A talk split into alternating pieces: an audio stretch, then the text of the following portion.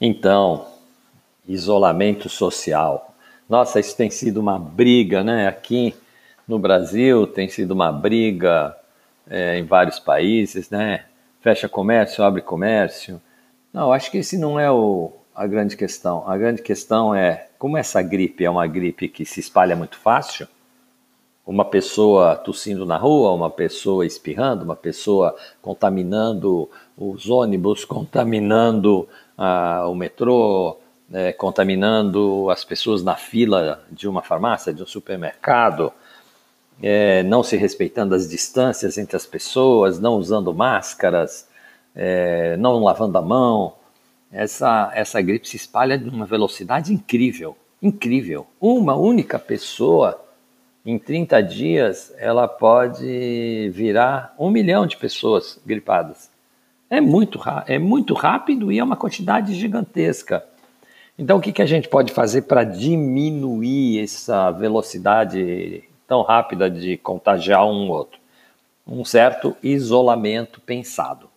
Ou seja, as pessoas procurarem o máximo possível de evitar contato com outras. Isso chama-se isolamento social.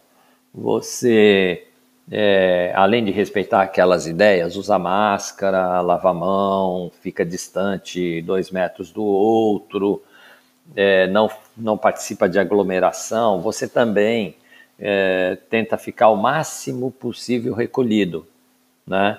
Então, se você estiver no trabalho, você vai guardar uma distância do outro, né? Se você puder não estar no trabalho, você vai ficar mais dentro de casa do que na rua. Se você não tem uma casa que você pode ficar, você vai ficar na rua sempre usando máscara é, e diminuindo o contato físico, ficar distante do outro, conversando numa distância em que você pode preservar isso. Isso significa uma, condutas de isolamento social. Né? E se você puder ficar em casa o máximo possível, você fica, tá certo? É, e dentro de casa, se alguém tiver com alguma suspeita, tem que usar máscara dentro de casa, tem que lavar a mão o tempo inteiro, é, que tiver contato com alguma coisa que o outro mexeu.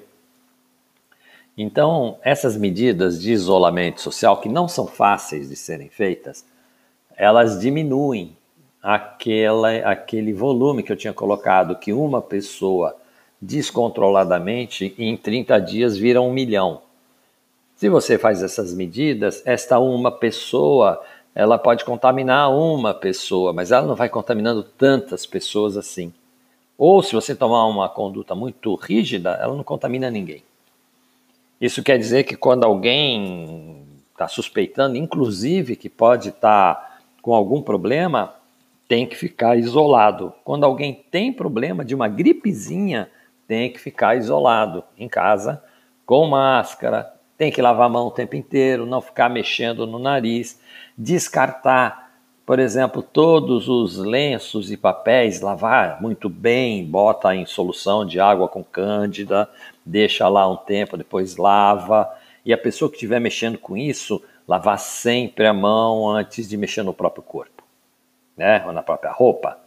Então, o isolamento social, ele é uma medida útil quando a gente não tem garantia de outras medidas muito poderosas. Por exemplo, nós não temos vacina para essa gripe do corona ainda.